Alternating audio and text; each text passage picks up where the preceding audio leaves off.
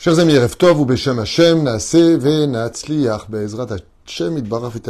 Nous sommes ce soir, donc le lundi 22 juin, euh, juin, autant pour moi, janvier, où freine le Yud Gimel du mois de Shvat. Shiur Be'ezrat Hashem, acheté ce soir, donc dédicace pour la réfoua chez Lema est complète, très vite et définitive, de celui qui lui-même a acheté ce cours, avec de bons résultats, ses examens, bonne santé, une bracha, mamash, une grande bracha pour toute sa famille, protection chez Kol Chayalenu Be'ezrat Hashem Barach, et la libération de tous nos otages. J'ai le nom devant moi, donc il ne veut pas qu'il soit dit, mais je prie pour lui. Be'ezrat Hashem,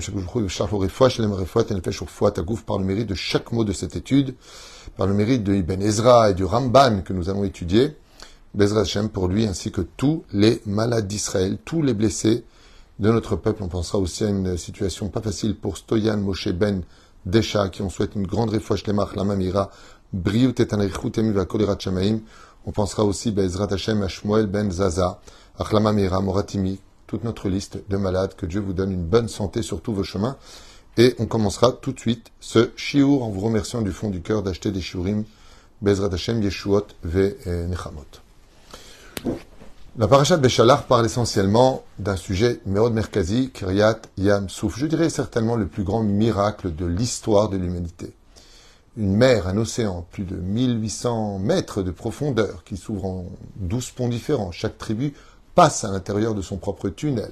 50 miracles vont s'opérer à l'intérieur de cette incroyable traversée de la mer Rouge qui marquera l'histoire, comme le dit le livre de Yoshua ou Rachav, dira oui, oui, nous avons tous entendu, va trop, qu'est-ce qu'a entendu Yétro? Il a entendu le miracle de la mer Rouge qui va laisser, de façon absolument historique, l'humanité sur une question énorme.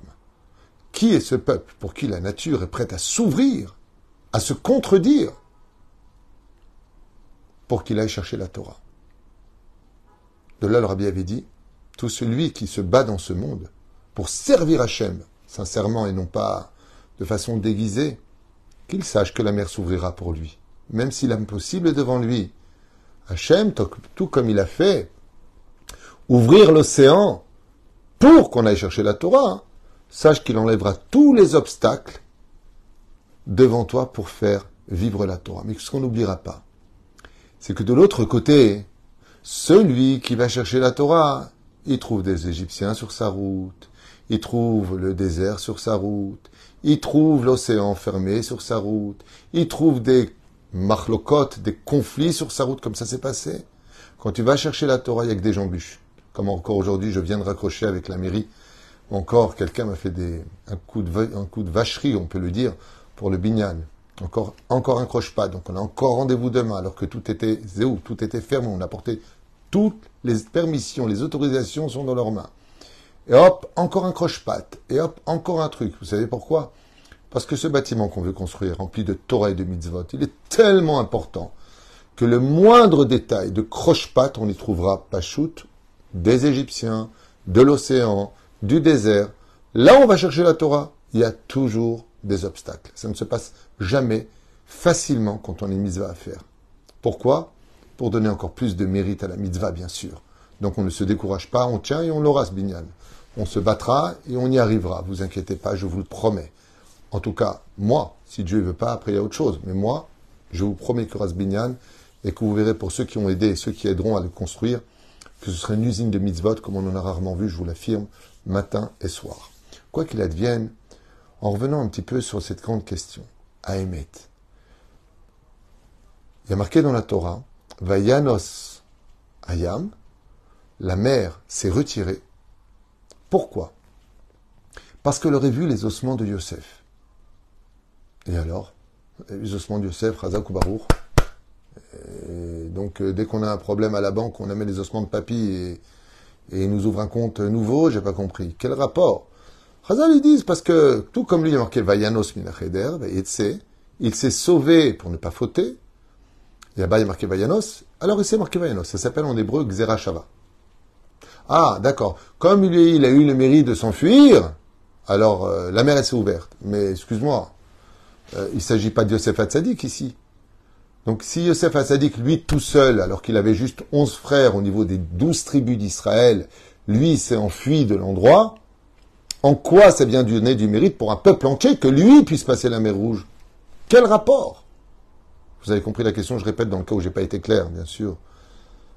Yosef Hatzadik a un mérite. Au lieu de faute avec la femme de Poutifera, il s'est enfui de la chambre, pour lequel il laissera d'ailleurs dix gouttes de semences tomber de lui, tellement le désir était fort d'aller avec elle. Mais il ne va pas fauter, parce qu'il a vu le visage de son père, peu importe.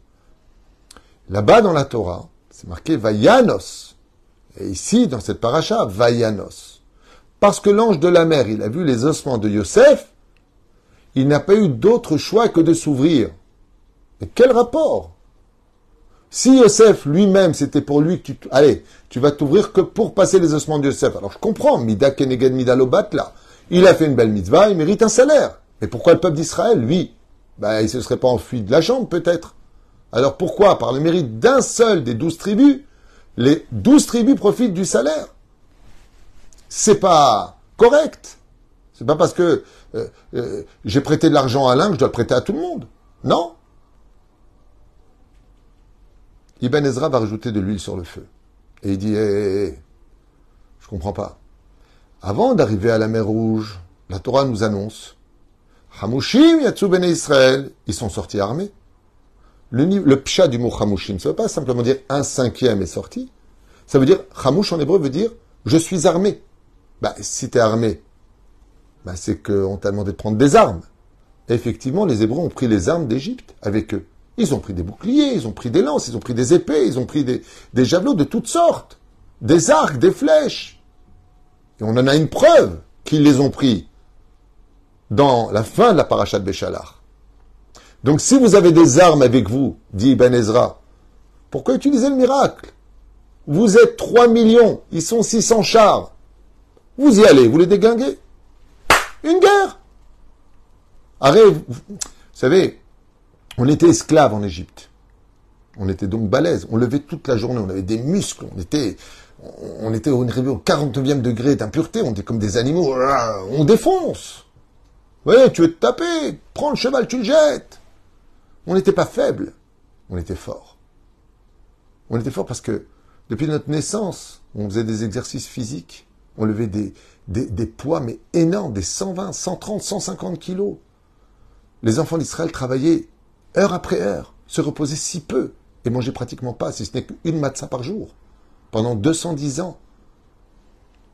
On était épuisés moralement. C'est la sueur de nos mains qui se faisait entendre. Mais physiquement, la preuve en est. On portait nos affaires sur les épaules, alors qu'on avait où les poser. Oui, c'était des mitzvot. Mais on était forts. Et on était beaucoup plus nombreux. Et on était armés. Ibn Ezra pose la question en disant Lama Anes Azé, chez le Souf. Pourquoi avoir accompli ce miracle de la Kiratiam Souf? Ben Israël. Ils sont sortis armés, les enfants d'Israël. Eh bien, qu'ils se battent contre eux. Et si tu oses me dire, dit Ibn Ezra, si tu penses que les enfants d'Israël, étant donné qu'ils ne savaient pas manier l'arme, le maniement d'armes, faut savoir s'entraîner. Là-bas, ils ne pouvaient pas s'entraîner. Alors, Comment tu peux répondre qu'ils ont décimé Amalek à la fin de cette même paracha, après Kiryat Yamsouf, alors qu'ils arrivent de l'autre côté du désert? En réalité, ils ont fait un point, ils sont revenus au même point de départ.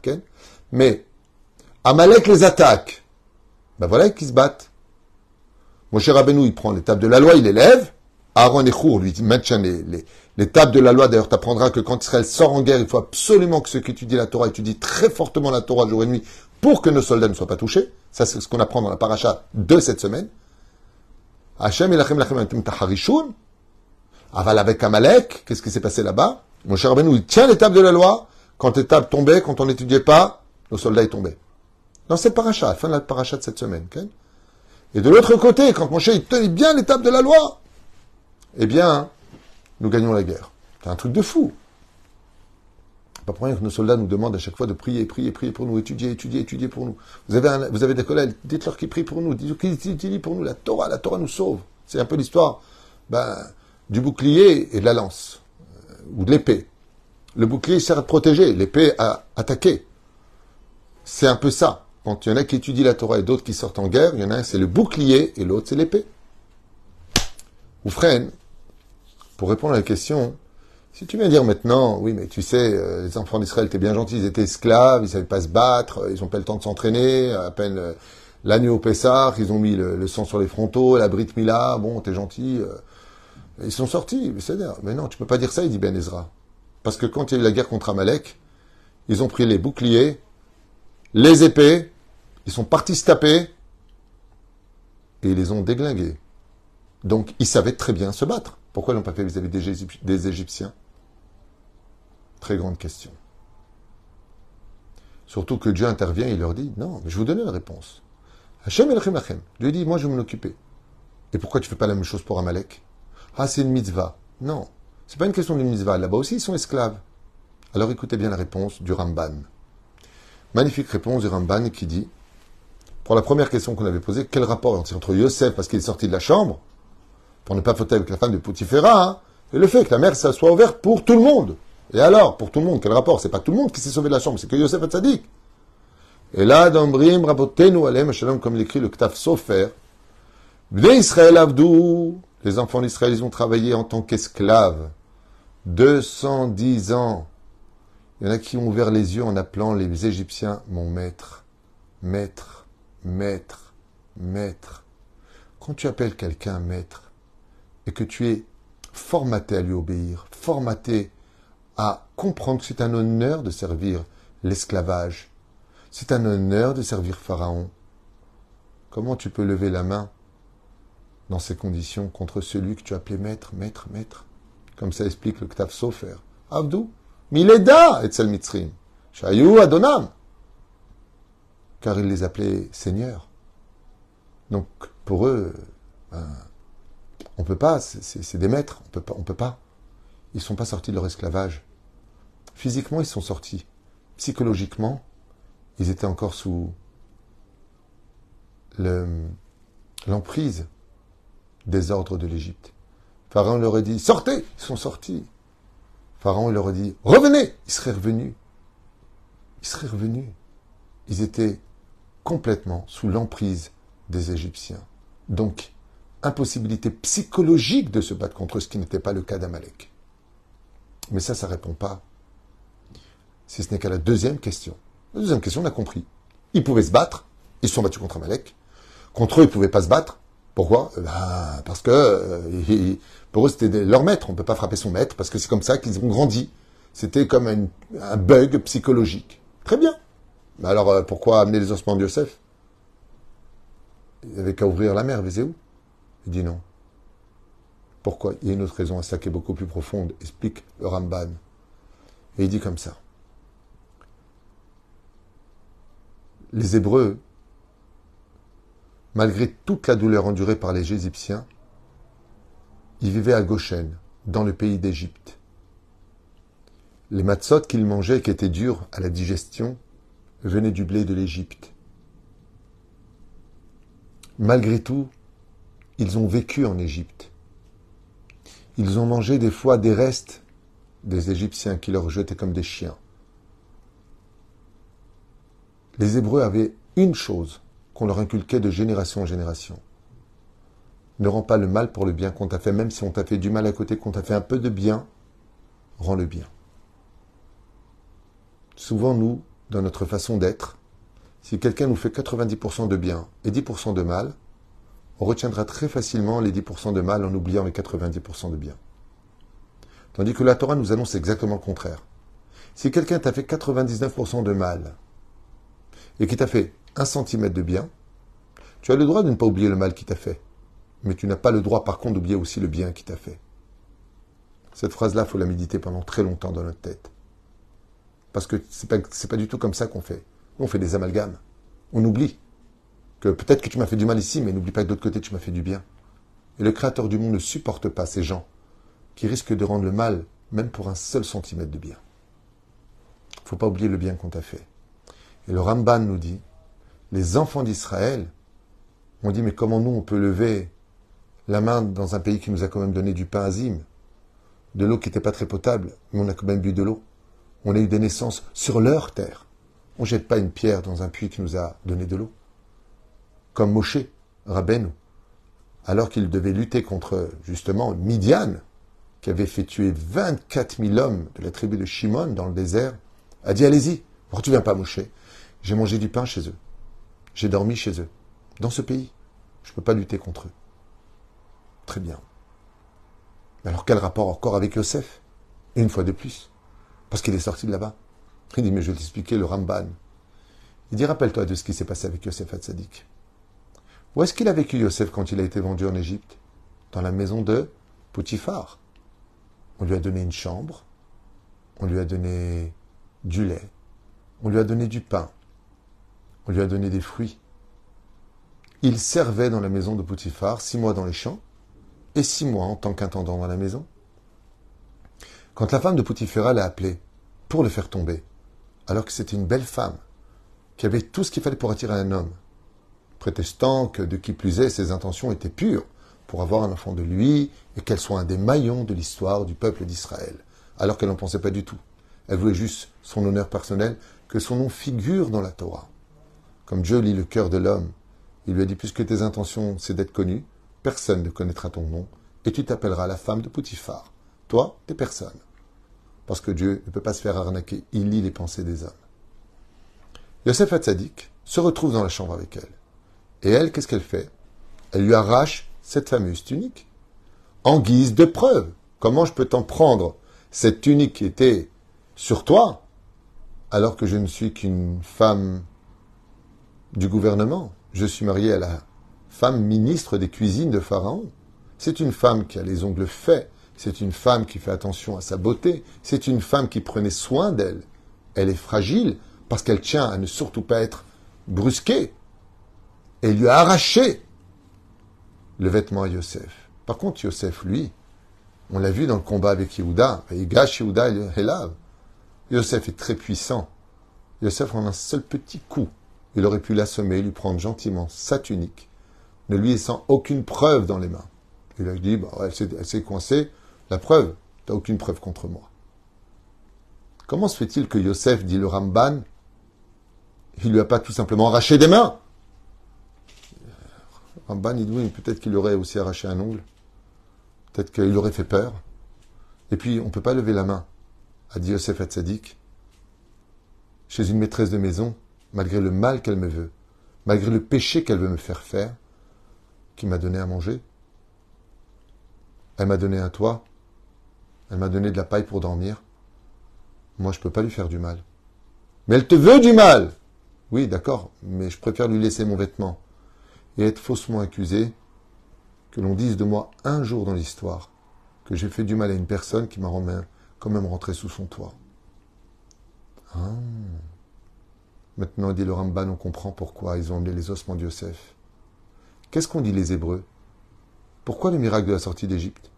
On dit parce qu'on ne peut pas se battre contre les Égyptiens. On a vécu chez eux. On a mangé chez eux. On a mangé de leur paille. On a mangé, on a dormi sur leur paille, pardon. On a dormi sur leur terre. On ne peut pas se battre contre eux. Tout comme Yosef ne s'est pas battu. Ce n'est pas l'histoire d'une personne qui peut sauver une autre personne. C'est une question d'idéologie. Si un des pères d'Israël a laissé comme héritage qu'on ne peut pas faire de mal à quelqu'un qui t'a donné du travail, malgré le fait qu'ils ont été absolument abjects dans leur façon d'être, eh bien, les enfants d'Israël avaient un argument, grâce aux ossements de Yosef, de dire, tout comme notre aïeul n'a pas récupéré sa tunique pour ne pas violenter la femme de Poutifera, Hachem, nous ne peut pas se battre contre eux. Donc qu'est-ce qui restait à faire? Ouvrir la mer. Dans ce cas-là, il n'y avait plus d'autre choix. L'enseignement le plus merveilleux de ce cours, c'est de savoir qu'en fin de compte, si des fois dans la vie ça bloque chez nous, c'est parce que peut-être qu'on a été ingrat vis-à-vis de quelqu'un. La deuxième chose qu'on doit apprendre absolument de ce cours, c'est que celui qui veillera à ne jamais être ingrat, pour toute personne qui lui a fait même un seul millimètre de bien. Il ne l'oublie pas, il lui rend. Alors pour lui, le surnaturel viendra aussi sur son chemin le faire passer. Même là où personne ne pouvait passer, lui réussira. Même la boutique était noire, que personne n'a réussi là-bas, lui, il y mettra de la lumière. Même si cette maison n'était pas habitable, lui, il y habitera. Parce que celui qui a de la karatatov, celui qui a de la reconnaissance, celui qui a du savoir-vivre, celui qui fait attention à rendre, même s'il a des raisons à cela, et que 99% catastrophique, mais a 1% qu'il a été bien, et pour ce 1%-là, je ne vais pas agir contre lui. Pour 1%. Alors pour toi, c'est tout l'océan qui va s'ouvrir. Pour un seul 1%, alors que les Égyptiens les ont mis en esclavage, violé leurs femmes, tué leurs enfants, murés vivants. Oh Oh Combien de dégâts Oui, mais on a quand même vécu chez eux. Waouh Alors Akadosh Baruch il dit, ok, amenez les ossements de Yosef, ainsi donc je n'aurai plus d'autre choix puisque vous ne pouvez pas lutter contre eux, même si vous le pouvez, même si vous le voulez, comme vous l'avez prouvé avec Amalek, juste à la fin de cette même paracha de Béchalar. Alors Vayanos Minacheder, Vayanos Sayam. Tout comme maintenant, Yosef Hatzadik, il a montré qu'on ne peut pas lever la main sur quelqu'un à qui on doit même un centimètre de remerciement et de reconnaissance. Les Hébreux n'ont pas eu à se battre et les miracles se sont opérés. Baruch Adonai Olam, Amen, Amen, Shmor, vraiment qu'on garde ça pour nous, de toute notre âme et de tout notre cœur, de ne jamais oublier que quand quelqu'un vous a fait du bien, quand quelqu'un vous a fait du bien, gardez-le toujours quelque part, parce que s'il vient un jour le moment de lui faire du mal, alors rappelez-vous du bien qu'il vous a fait. Comme l'Odin Chachamim, pour nous-mêmes, quand tu fais une avéra, ne l'oublie pas. Quand toi tu fais du bien, oublie-le tout de suite. Tu sais pourquoi? Parce que tu n'as été créé que pour faire du bien. Et le mal, c'est mal. La reine, vivre le bien, ne penser que bien, avancer que dans le bien, de façon positive, ne t'apportera que du bien. Le jour où tu en auras besoin, là où tout sera fermé, tu verras Bezrat Hashem que la mer aussi s'ouvrira pour toi.